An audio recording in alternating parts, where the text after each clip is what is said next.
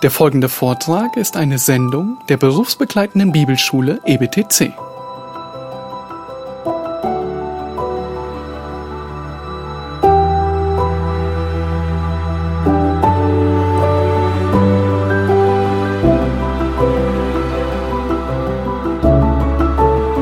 Gott beschreibt hier 300 Jahre vorher, was kommt. Ja. Die babylonische Gefangenschaft ist noch nicht mal zu Ende. Der Tempel, die sind noch gar nicht zurückgekehrt, die Juden. Der Tempel ist noch nicht wieder aufgebaut. Die Stadtmauer unter Nehemia ist noch nicht wieder errichtet worden. Und Gott kündigt an, was 300 Jahre später kommen wird. Und dann heißt es in Vers 10, und er wagte sich an das Heer des Himmels und wirft einige von, von den Sternen auf die Erde und zertritt sie. Nun, das sind nicht Engel, von denen er spricht, sondern es ist eine Bezeichnung für das Volk Israel. Ja, vielleicht erinnert ihr euch an den Traum oder das, das Gesicht, das Abraham hatte, wo er seine Nachkommen, wo Gott seine Nachkommen beschreibt wie die Sterne des Himmels, ja, die gläubigen Nachkommen Abrahams. Und es ist ein Begriff für, für die Israeliten, die gläubigen Israeliten. Das heißt, diese, dieser Antiochus Epiphanes, er wird viele umbringen. Und dann heißt es in Vers 11, dass er sogar gegen den Fürst des Heeres sich wenden wird. Und manche sagen, es bezieht sich auf den hohen Priester, weil Antiochus auch den hohen Priester umgebracht hat. Aber ähm, der hohe Priester wird nie als der Fürst des Heeres bezeichnet. Vielmehr wird Gott als der, der, der Oberste der Heerscharen Israels bezeichnet. Nun, wie wird sich Antiochus Epiphanes gegen Gott erheben? Sagt Vers 11. Schau dich an. Wie? Nun, indem er das beständige Opfer abschafft. Er nimmt Gott das Opfer weg, so wird es bezeichnet. Und es, also er, Antiochus, nahm ihm Gott das beständige Opfer weg. Das ist die Art und Weise, wie er sich gegen Gott auflehnt. Und indem er seine heilige Wohnung verwüstet. Es gibt Berichte aus der Geschichte, die sagen, dass ähm, Antiochus Epiphanes sogar Münzen prägen ließ mit der Inschrift Theos Epiphanes. Also hat nichts mit Theo zu tun, sondern der manifestierte Gott. Er bezeichnet sich selbst als Gottes Erscheinung. Und dann Vers 12 wird gesagt, dass er das Volk der Heiligen Israel, es wird in seine Hand gegeben. Mehrmals wird gesagt, es gelingt ihm. Er wirft die Wahrheit zu Boden. Er hat in seiner Zeit hat er das Alte Testament gehasst. Er hat jede Schriftrolle verbrennen lassen, die er gefunden hat. Und das Schlimme ist, es heißt, sein Unternehmen gelang ihm. Es gelang ihm. Mindestens drei oder viermal wird gesagt, es gelang ihm. Er hatte gelingen. Die beiden Makkabäerbücher, die berichten über diese Zeit. Nun, die Makkabäerbücher sind nicht inspiriert das sind alttestamentliche Apokryphen. Luther hat sie mit auf Deutsch übersetzt und äh, wer eine Lutherbibel hat, äh, der findet die Makkabäerbücher sogar in, in der Lutherbibel. Ja, sind nicht inspiriert. Aber als Geschichte sind sie ähm, wirklich interessant zu lesen, weil sie berichten genau über diese Zeit zwischen, ähm, zwischen Malachi und bis Christus kommt. Diese, diese 400 Jahre, insbesondere die, die Zeit von Antiochus Epiphanes. Und Antiochus Epiphanes, was er tut, ist, er greift sehr stark den Gottesdienst ein. Er greift in den Gottesdienst der Juden ein. Die Anbetung, das Herzstück der Gläubigen. Sie durften den Sabbat nicht mehr feiern, durften am Sabbat sich nicht mehr treffen. Es war auf Todesstrafe verboten. Er hat die regelmäßigen Opfer abgeschafft. Nun, die Israeliten, die hatten zwei Opfer, das Morgenopfer und das Abendopfer, ja, wo jeweils ein Lamm geopfert wurde. Die hat er abgeschafft. Sie durften kein Passa feiern, sie durften kein Feste feiern, kein Fest der Wochen, kein Versöhnungstag. Sie durften ihre Kinder nicht mehr beschneiden. Und er war so hart, dass er Mütter, die ihre Kinder beschneiden ließen, hinrichten ließ. Und die Kinder, die wurden ihnen an, an Hals gehängt. Es war die groteske Art und Weise, wie er gegen Gott, gegen alles war, was mit Gott zu tun hatte. Er ging so weit, dass er in den Tempel Jahwes von Jerusalem Ich meine, den Tempel, den Salomo erbaut hat zur Herrlichkeit Gottes, hat er eine Zeus-Statue aufgestellt und hat ein Bild von sich selbst, eine Statue von sich selbst in den Tempel gebracht. Und die Krönung war, dass er auf dem Brandopferaltar Gottes Schweine geopfert hat. Das war das Groteskeste, was je geschehen ist. Nun, Gott kündigt an, was sein Volk erwartet, damit es nicht überrascht ist. Es ist nicht erstaunlich, 300 Jahre bevor das geschieht, kündigt Gott es in Daniel 8 genauso an. Er tut es nicht immer, aber besonders schwere Prüfungen, besonders schwere Tests, die kündigt er an. Und das ganze Kapitel ist eine Vorbereitung für die 300 Jahre, die später kommen sollten. Und Gott tut es, damit das Volk weiß, dass es kommt, damit sie nicht überrascht sind. Nun, vielleicht denkst du, oh, das ist ja toll, dass Gott das mit Israel tut. Er kündigt alle Prüfungen an. Er kündigt an, wann sie durch äh, Herausforderungen durchgehen. Tut Gott das auch mit der Gemeinde? Nun, Christus, er, er, er nennt der Gemeinde kein bestimmten prophetische Ereignisse. Er sagt nicht, oh, die Gemeinde, die wird gegen einen Widder mit drei Hörnern kämpfen oder es kommt ein Ziegenbock mit vier Hörnern oder was auch immer. Nein, weil die Gemeinde nach Pfingsten kein nationales Volk mehr ist, sondern ein geistliches, eine geistliche Familie. Aber Christus, er bereitet die Gläubigen genauso vor. In Johannes 15 bereitet Jesus seine Jünger vor, in ähnlicher Weise, wie Gott es mit dem Volk Israel tut. In Johannes 15, Vers 20, da sagt Jesus, haben Sie mich verfolgt, werden Sie auch euch verfolgen. Haben Sie mein Wort gehalten, werden Sie euer Wort halten. Das heißt, so wie die Welt mit Christus umgegangen ist, Dasselbe haben wir zu erwarten. Sie werden mit uns genauso umgehen wie mit Christus. Das heißt, Christus bereitet seine Jünger vor. Nun, er sagt nicht, da kommt ein Widder, da kommt ein Ziegenbock oder da kommt ein, ein, ein was auch immer für ein Tier, sondern er bereitet sie in der gleichen Art und Weise vor. Christus war unangenehm, weil er ein Zeuge für die Wahrheit war. Und man liebte keine absolute Wahrheit. Petrus sagt genau dasselbe in 1. Petrus 4. Da sagt er, da nun Christus im Fleisch gelitten hat, so wappnet auch ihr euch mit derselben Gesinnung. Das heißt, Christus bereitet die Gemeinde genauso vor. Die Gemeinde hat durch die 2000 Jahre Kirchengeschichte konstant Herausforderungen, Leid, Prüfungen ähm, durchgegangen, wie Christus selbst. Und Gott bereitet sie vor. Nun, warum ließ Gott das alles geschehen hier bei Daniel? Warum ließ er Antiochus Epiphanes zu, 300 Jahre später? Nun, Leid hat immer viele Gründe. Wahrscheinlich kennt ihr es. Ja, wir leiden manchmal wegen unserer eigenen Dummheit. Nicht wahr? Wir leiden manchmal wegen unserer eigenen Sünde. Einfach weil es Sünde ist und wir leiden. Manchmal leiden wir, weil Gott uns erziehen will. Wir leiden manchmal, weil Gott sich verherrlichen will.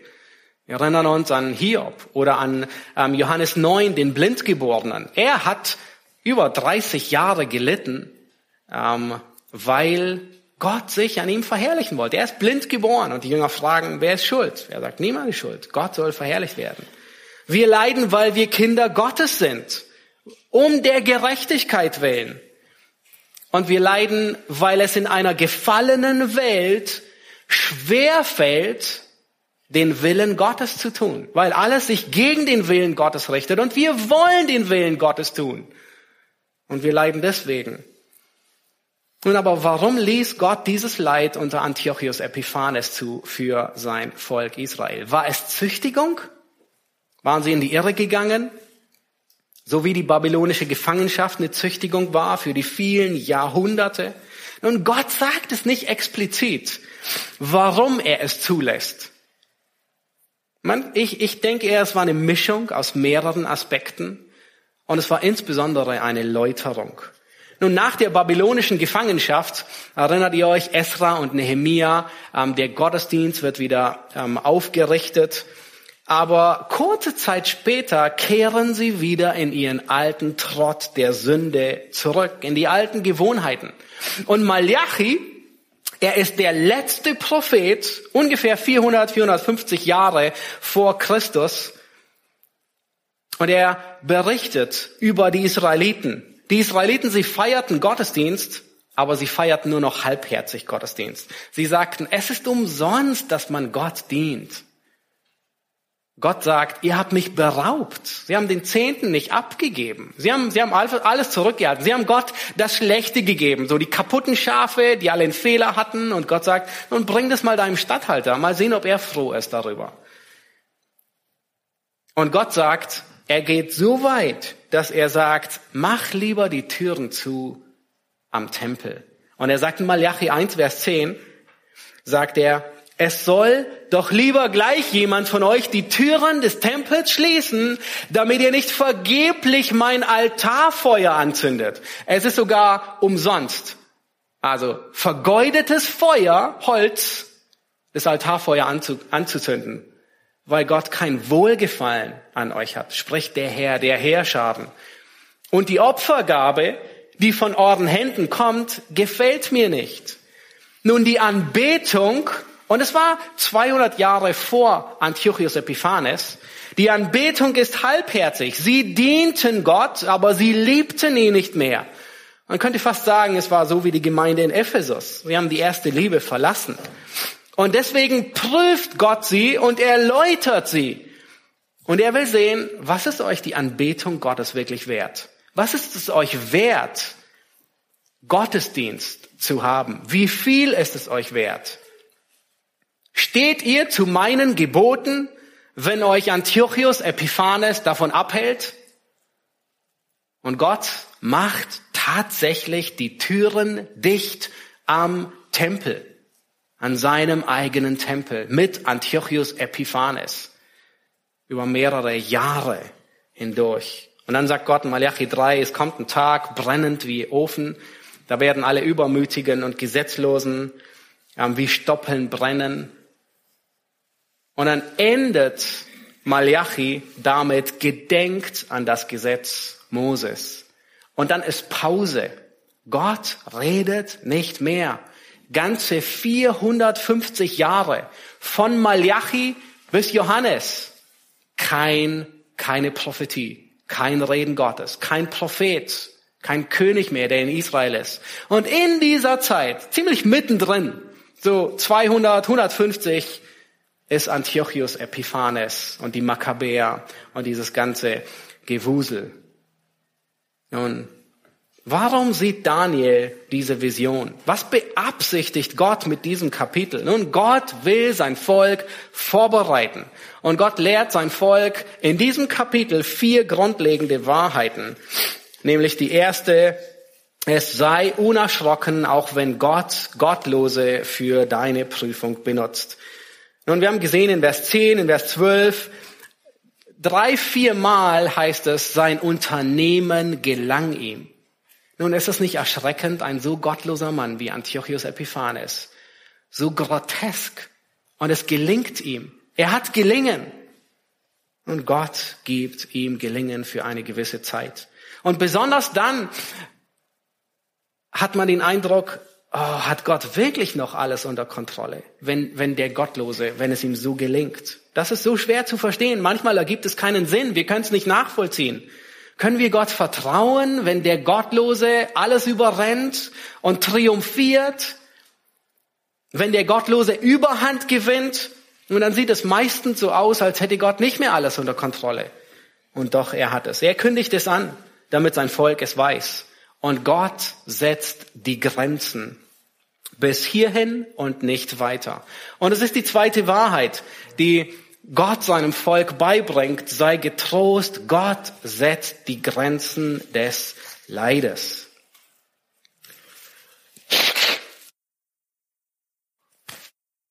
Vers 13, da fragt jemand, wie lange wird das geschehen? Und schaut euch an, wie lange wie lange wird es, ähm, wie lange wird dieser Zustand andauern? Und Vers 14, da heißt es, bis zu 2300 Abenden und Morgen, dann wird das Heiligtum gerechtfertigt. Das heißt, der Tempel, er wird 2300 Abend- und Morgenopfer entheiligt sein. Und wer ist gut in Mathe? Was gibt es in Tagen? 2300 Abendopfer und Morgenopfer? Die Hälfte davon. 1150 Tage. Und die Makkabäerbücher, die berichten genau über diese Zeit. Nun, in dieser Zeit von Antiochus Epiphanes, da willigten viele Juden ein und sie folgten den Geboten von Antiochus Epiphanes. Sie, sie, sie hatten nicht mehr an, an Sabbat, sie beschnitten nicht mehr ihre Kinder, sie hielten nicht mehr das Gesetz, sie verließen den Gott Israels. Aber es gab einige, die blieben standhaft einige Juden. Unter ihnen war ein Mann mit Namen Matthias Makkabäus. Und den Namen kennen wir. Er hatte fünf Söhne. Und er, dieser Matthäus, er war ein Priester und er rief die Juden auf und sagte folgendes, für den Makkabäer berichtet. Wer von Eifer für das Gesetz eintritt und den Bund halten will, der ziehe mit mir aus der Stadt. Es war so fürchterlich ähm, in den Städten insbesondere. Und viele Juden, die schlossen sich ihm an und sie zogen weg in die Wüste, zum Teil auf das Gebirge, ähm, wo, sie, wo sie weg waren, ähm, wo sie sich ein bisschen in Sicherheit bringen konnten und wo sie zumindest weitgehend ähm, das Gesetz Gottes halten konnten. Nun, Matthias, der hohe Priester, er starb und auf dem Sterbebett sagt er zu seinen Söhnen und sagt folgendes, darum, liebe Söhne, setzt euch voll Eifer für das Gesetz ein und wagt euer Leben für den Bund unserer Väter. Wir wissen nicht, ob wir sie im Himmel wiedersehen, die Makkabäer. Ähm, es bleibt offene Frage, ähm, aber alles, was wir lesen können, ist, dass sie wirklich sich für Gottes Bund und Gottes Gesetz eingesetzt haben und daran festhalten wollen, obwohl von Antiochus und drumherum ihn verboten wurde. Und sie, sie fochten viele Schlachten. Ähm, einer der Söhne Judas, nun, das ist interessant, wie die hießen. Und äh, die Namen, die kommen uns sehr bekannt vor. Einer hieß Judas, der andere hieß Simon. Kommen uns die Namen irgendwie bekannt vor? Wie die Namen der zwölf Jünger. Das waren die Helden ähm, vor 100 Jahren, als die Jünger dann geboren wurden. Ja. Nun, der eine Sohn Makkabäus, Judas, er war ein Held und ein Anführer und er, und er scharte wirklich viele mutige, gottesfürchtige Männer um sich, die dem Bund Gottes treu waren und sie hatten mehrere Schlachten, die sie gegen viele führten, unter anderem gegen Antiochus Epiphanes. Und nach vielen Schlachten eroberten sie den Tempel zurück. Und es war am 25. des neunten Monats, das ist der im, im, im Monat Kislev, 164 vor Christus, da wurde der Tempel neu geweiht. Nun scheinbar soll es an demselben Tag gewesen sein, an dem Nehemia den Tempel geweiht hatte und wieder geopfert hatte. Aber in Nehemia wird nichts darüber berichtet. Nun, der Altar, der war anteiligt. Sie hatten Schweineopfer Ähm, äh, Antiochus hatte Schweineopfer dargebracht und nun wussten sie nicht, was sie damit machen sollen mit dem Altar. Schwein, also das Unheiligste von allen Tieren. Und so haben sie alle Steine ähm, abgerissen, sie haben den Altar abgerissen und haben sie beiseite geschafft an einen besonderen Ort, bis ein Prophet kommen sollte, der ihnen sagt, was sie mit den Steinen tun sollen.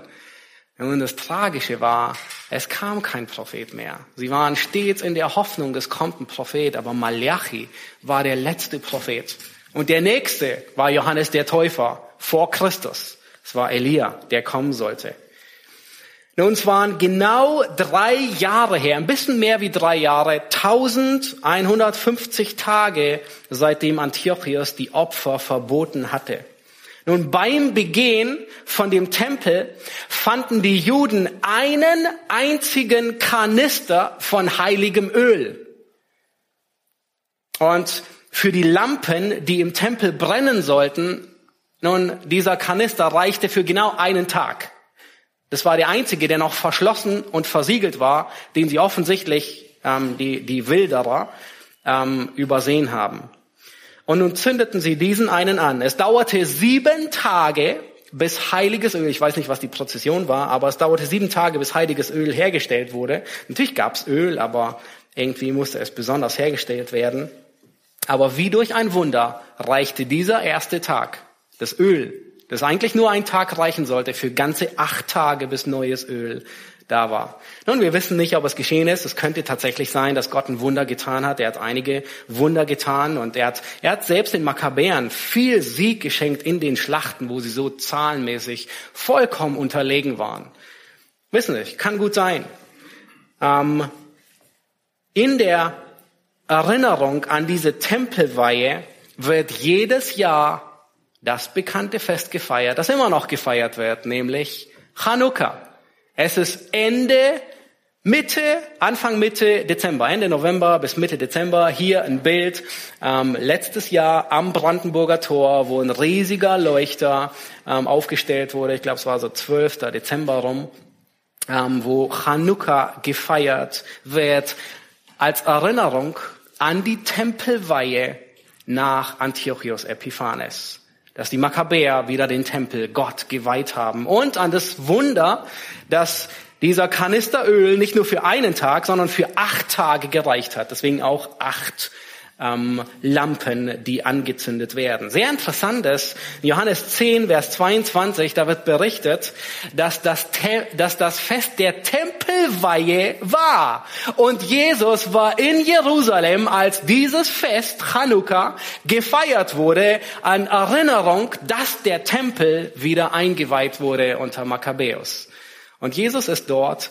Und in, in Johannes 10, da fragen ihn die Jünger, äh, die, die, die Pharisäer, an diesem Tag, der, an, diesem, an dieser Woche der Tempelweihe, sage uns, bist du der Christus? Und wisst ihr, was er sagt? Ich bin es. Und wisst ihr, was die Juden tun? ist noch erschreckender. Der Messias dem der Tempel gehörte, für den sie den Tempel vor 160 Jahren geweiht haben. Ihm haben sie ihn geweiht. Er kommt in seinen eigenen Tempel und sie nehmen Steine, um ihn zu steinigen. Seither wohnt Gott nicht mehr in Tempeln, die mit Händen gemacht sind, sondern er wohnt in Tempeln, die ihn im Geist und in der Wahrheit anbeten. Was für ein Privileg haben wir, dass wir seine Schafe sind. In demselben Kapitel, kurz danach, als sie ihn fragen, an dem Fest der Tempelweihe, bist du der Christus, sagt er, spricht er über seine Schafe. Und er sagt, meine Schafe kennen meine Stimme. Und ich kenne sie. Und ich gebe ihnen ewiges Leben. Du und ich, wenn wir Christus glauben, dann ist der Tempel geweiht für ihn. Es ist kein irdischer Tempel aus Stein gebaut, sondern aus Geist und Wahrheit. Durch den Geist und in der Wahrheit. Und wir dürfen Gott anbeten. Unglaublich. Nun 300 Jahre bevor der Tempel entweiht wird, nennt Gott die Grenzen.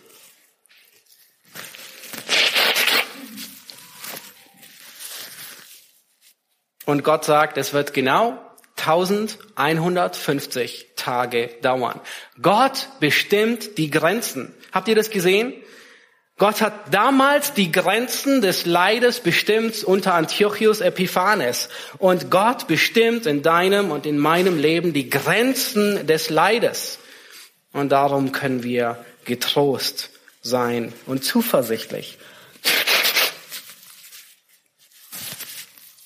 Die Juden, sie waren nicht hoffnungslos der Willkür von Antiochus ausgesetzt. Nun, seine Zeit hat Gott festgelegt. Seine Grenzen sind festgelegt. Gott hat gesagt, 1150 Tage, nicht mehr und nicht weniger. Ist es nicht erstaunlich? Gott legt die Grenzen fest.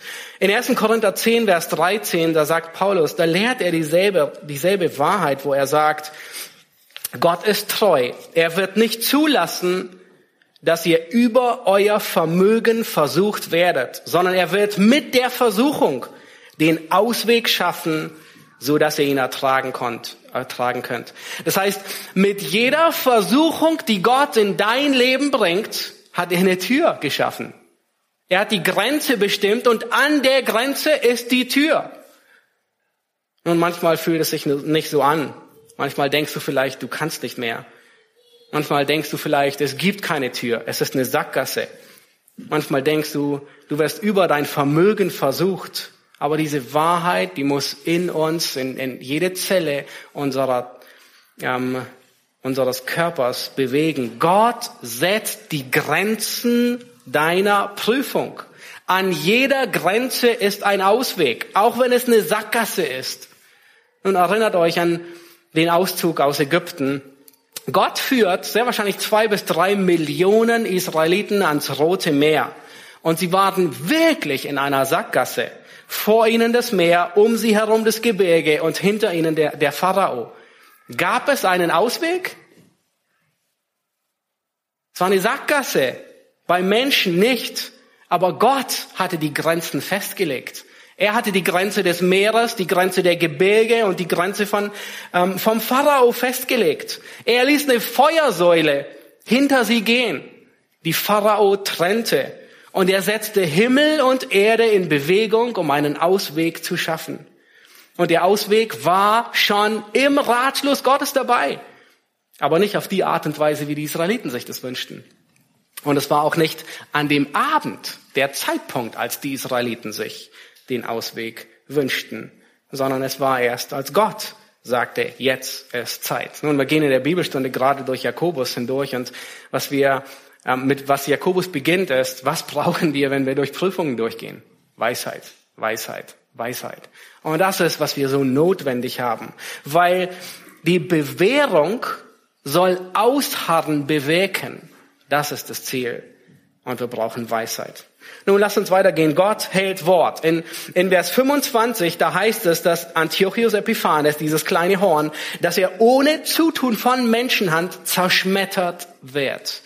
Nun, genauer könnte man es wirklich nicht bezeichnen. Er kam nicht in einer Schlacht um. Er wurde nicht umgebracht. Nun, wie starb er? Seine Staatskasse, die war pleite. Er wollte noch weitere Kriege führen und finanzieren und er folgte einem Gericht nach Persien. Da gab es irgendwo einen Tempel, wo viel Gold zu holen war. Und er wollte die Stadt besiegen, den Tempel plündern. Aber die Bewohner, die wurden gewarnt davor. Und er musste schmählich geschlagen werden und den Rückzug antreten. Er war so zornig, dass er nur noch eines im Sinn hatte, und zwar Jerusalem. Ähm, äh, es heißt wortwörtlich so, zu einem toten Acker der Juden zu machen. Das war sein ganzes Ziel. Er ließ seinen Wagenlenker Tag und Nacht fahren. Er heizte ihn immer die ganze Zeit an, noch schneller, noch schneller zu fahren. Nun, in einem Moment fiel er aus dem Wagen, Antiochus Epiphanes. Er fiel so ungünstig, dass alle Knochen im Leib zerbrachen. Dessen nicht genug, plagten ihn irgendeine Krankheit, man weiß nicht, was es war, aber dass Würmer aus seinem Leib kamen. Der Gestank, der war so fürchterlich, dass seine Soldaten es nicht ertragen konnten. Nun, wie präzise ist Gott, ohne Zutun von Menschenhand ist er zerschmettert worden. Nun, diese Prophetie, die ist zutreffend, weil sie übernatürlich ist. Das ist Gottes Wort immer. Stell dir vor, Matthew Henry, der Puritaner von 1730, er wurde prophezeien, dass eine bevorstehende Fußball-Europameisterschaft ausfallen würde. Nun, A, kannte er kein Fußball. B, gab es keine Fußball-Weltmeisterschaft zu seiner Zeit. Und C, es ist noch nie eine ausgefallen oder verschoben worden. Nun, und stellt euch vor, Matthew Henry hätte 1730 prophezeit, dass Finnland ohne Zutun von Menschenhand gewinnen würde. Und ich habe mir sagen lassen, die Finnen sind das Schlusslicht ähm, in der Europameisterschaft. Sie waren bisher noch nie dabei und man geht nicht so sehr davon aus, dass sie weit kommen werden. Ja, unmöglich. Ja, so eine Prophetie gäbe es nicht, weil die Finnen waren noch nie in der WM, also nichts würde passen. Das ist vollkommen unmöglich, richtig? Und genau das ist Prophetie. Sie ist unmöglich, wenn sie von Menschenhand geschrieben wurde. Aber sie ist exakt und zuverlässig, weil sie übernatürlich ist, weil sie aus Gottes Mund selbst kommt, der nur die Wahrheit sagt. Alles, was Daniel hier prophezeit, ist 300 Jahre vorher mit exakter Präzision. Gott hat alles unter Kontrolle. Die Offenbarung, die ist präzise, weil Gott präzise ist. Und er, er existiert außerhalb der Zeit, aber er handelt in der Zeit. Und erfüllte Prophetie ist präzise. Das heißt, wir können da sicher sein, dass alle Prophetie, die noch kommt, genauso zuverlässig in Erfüllung geht. Nichts geschieht, was Gott nicht lenkt. Inmitten einer chaotischen Welt, ähm, selbst bei uns, wo alles drunter und drüber geht, behält er den Kurs fest vor Augen. Er herrscht. Er ist souverän.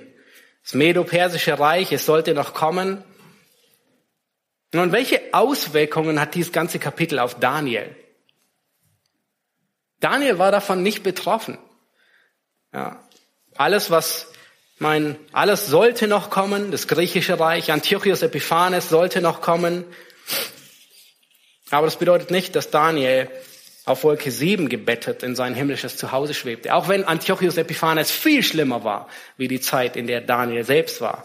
Aber Daniel, er schreibt aus der Verfolgung in die Verfolgung und für die Verfolgung. Daniel, er schreibt aus dem Leiden für das Leiden. Und für ihn bedeutet es, genügsam zu sein, obwohl er sich danach sehnt, mehr zu verstehen. Schaut euch Vers 27 an. Das ist der letzte Vers. Da heißt es, aber ich, Daniel, lag mehrere Tage krank, ehe ich wieder aufstehen und die Geschäfte des Königs besorgen konnte. Ich war entsetzt über das Gesicht und niemand verstand es. Nun, es gibt unterschiedliche Ursachen für Krankheit. Eine davon ist eine heftige Vision zu haben. Er war krank. Es trifft ihn so hart, was er sieht, dass er krank ist. Und Daniel, er wollte gern mehr verstehen. Aber da war kein Engel mehr, der ihn mehr erklärte. Die Propheten, sie ließen die Botschaft so stehen, wie sie sie bekamen. Auch wenn sie den Wunsch hatten, dass sie irgendwie mehr verstehen, sie flickten nicht irgendwie selbst an, an, an dem Wort Gottes herum. Und Daniel, er begnügt sich mit dem, was er gehört hat. Sei genügsam, auch wenn du dich nach mehr sehnst. Und vielleicht bereitet dir Leid und Schmerzen, dass einige deiner Sehnsüchte oder Wünsche nicht in Erfüllung gehen. Vielleicht gibt Gott kein Gelingen zu gewissen Plänen, die du schmiedest, die gut sind an und für sich. Es bereitet dir Schmerzen zu sehen, wie ein Kind eigenständige Wege geht.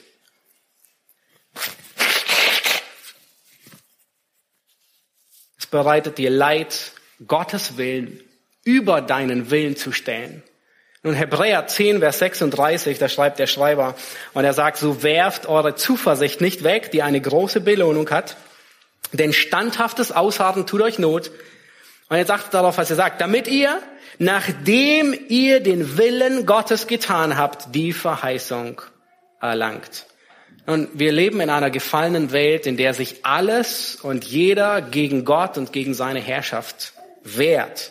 Und in einer solchen Welt kann es schwer fallen, den Willen Gottes zu tun.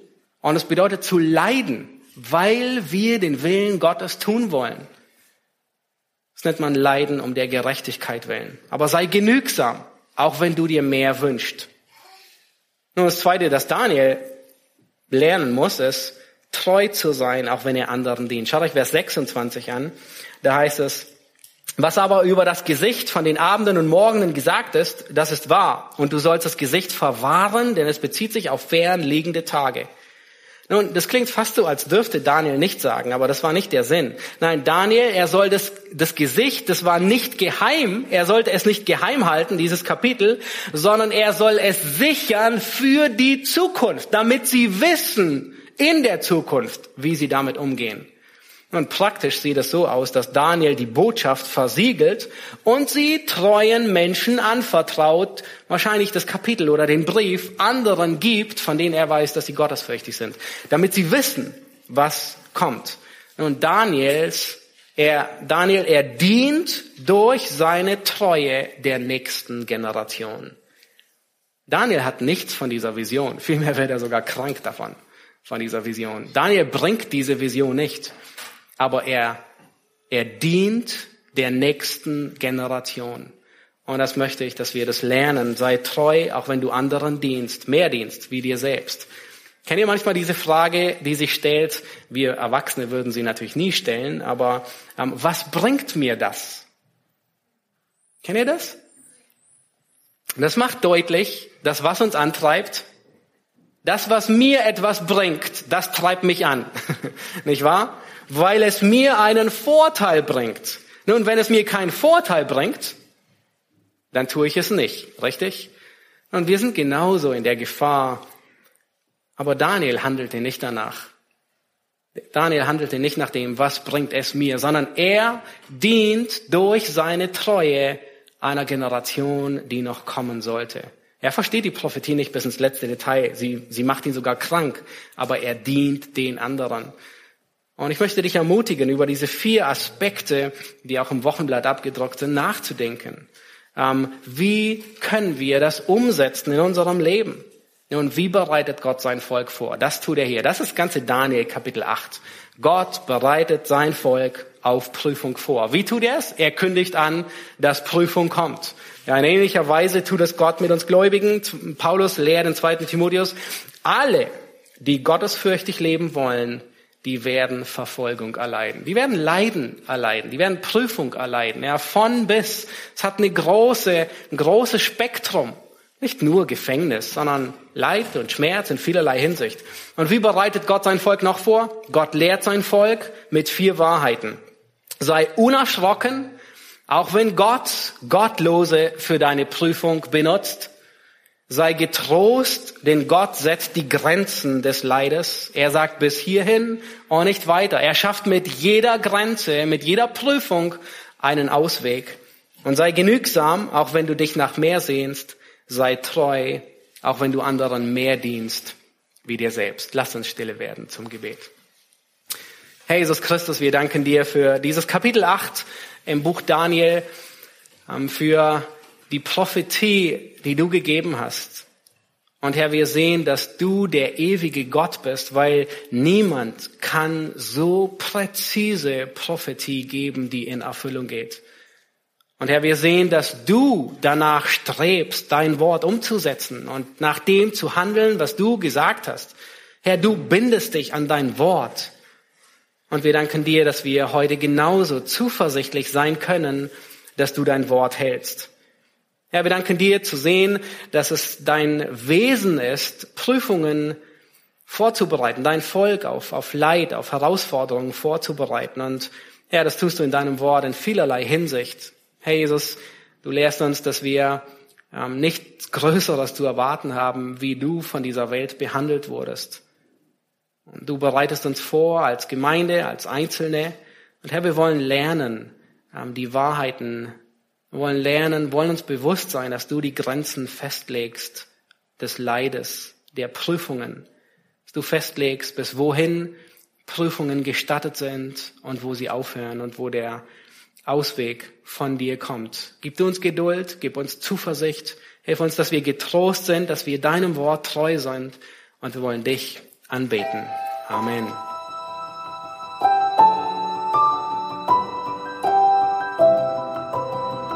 Diese Sendung war von der berufsbegleitenden Bibelschule EBTC. Unser Ziel ist, Jünger fürs Leben zuzurüsten, um der Gemeinde Christi zu dienen. Weitere Beiträge, Bücher und Informationen findest du auf ebtc.org.